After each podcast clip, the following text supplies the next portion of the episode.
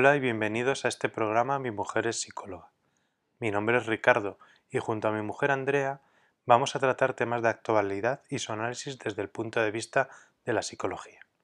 Durante cada episodio haré o plantearé cuestiones sobre aquellos temas que pudieran interesarnos a todos. Esperamos vuestros comentarios y sugerencias para tratar semanalmente en este programa. Comencemos.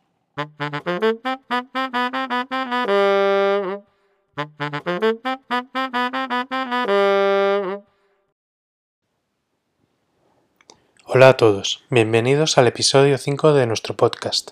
Esta semana volvemos para hablar de un nuevo tema, la frustración.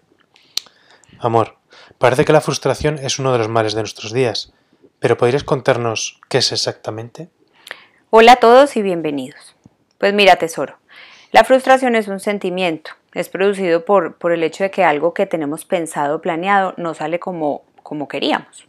Entonces generalmente lo que hacemos es que lo manifestamos con rabia o con angustia y en situaciones normales es una sensación pasajera. Obvio, según los hechos, pues pasará más rápido o más lento. Entonces no es lo mismo que se nos queme la comida para nosotros dos a que se queme la comida de Navidad para más de 20 personas. Está muy conectada con las expectativas que nos hacemos frente a cosas o a personas o acontecimientos. Entonces es eso, es esa sensación. Y se manifiesta con rabia, mucha rabia. Por ejemplo, amor, ¿a ti qué es lo que más te frustra? Pues a mí me, frustra que las cosas no se hagan como las he previsto cuando depende de las personas con las que las he planeado que salgan de esa manera. Como por ejemplo cuando hemos quedado de salir a una hora y yo me demoro. Por ejemplo. O cuando te digo que si quiero hacer tal o cual cosa y luego me da una pereza y te cambio los planes. Sí, más o menos.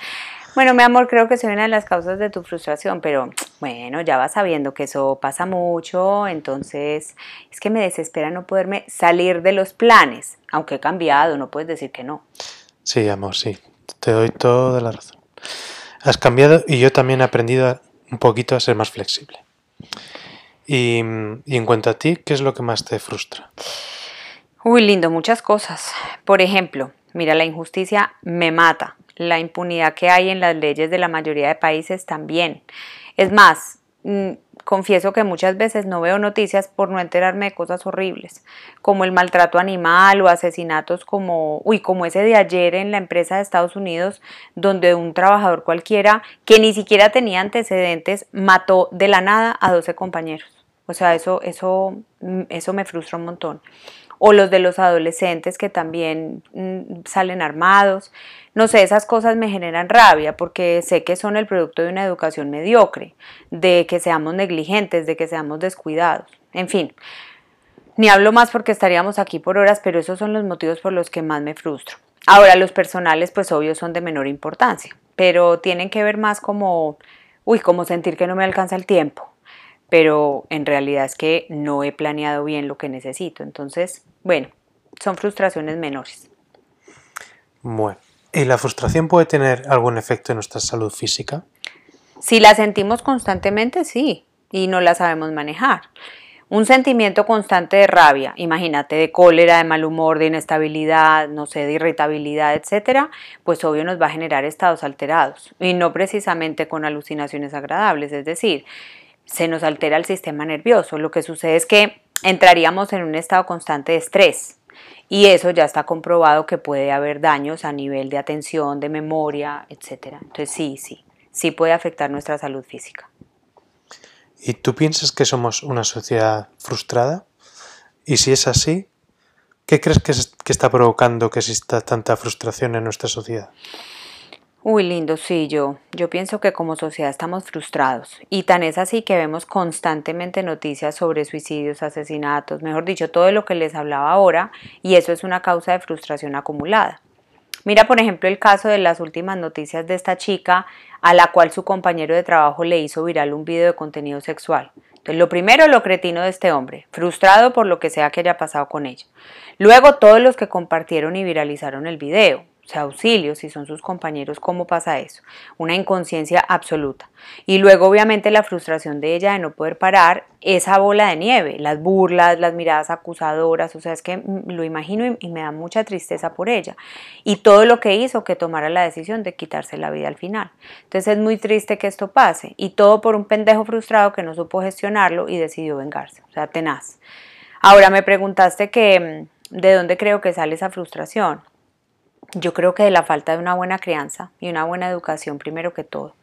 Y actualmente de lo que ya te dije, o sea, de esa sensación generalizada de impunidad que nos hunde como son, pues nos hunde cuando somos los protagonistas de esas situaciones difíciles. ¿Y existe algún truco para que no nos frustremos fácilmente? Yo no le diría truco, pero sí es fundamental que como padres y educadores empecemos a enseñarle a nuestros niños desde muy chiquitos a tolerar la frustración, a entender que no todo lo que quieren lo pueden obtener por el simple hecho de que lo quieran de que tienen que respetar a los demás y lo demás, y además que tienen que comprender que comparten el mundo con más personas y especies, y que el equilibrio entre todo eso es lo que nos va a permitir seguir estando aquí. Pero yo lo que veo es que les damos y les damos y les damos a los niños todo lo que quieren por esa posibilidad de los padres de que se lo pueden dar y ellos crecen creyendo que es que todo se lo merecen solo por el hecho de existir. Ahora, en cuanto a nosotros como adultos, pues depende del nivel de frustración que sentimos en la vida. Si es una frustración normal, yo creo que sentirla está bien. Pero lo sano es pasarla pronto para poder trabajar en las soluciones y no quedarse ahí. Pero si sentimos que no podemos manejarla, yo creo, mi amor, que lo más sano es buscar ayuda, buscar a alguien que te, que te guíe en eso, un psicólogo, obviamente. Amor, antes de que te, te frustres conmigo, gracias como siempre por tus explicaciones y despedimos a nuestros oyentes hasta otro capítulo. Gracias a ti, tesoro, por estas entrevistas tan geniales. Bueno, la verdad yo también aprendo mucho. Así que un beso a todos y nos vemos dentro de ocho días. Chao. Chao.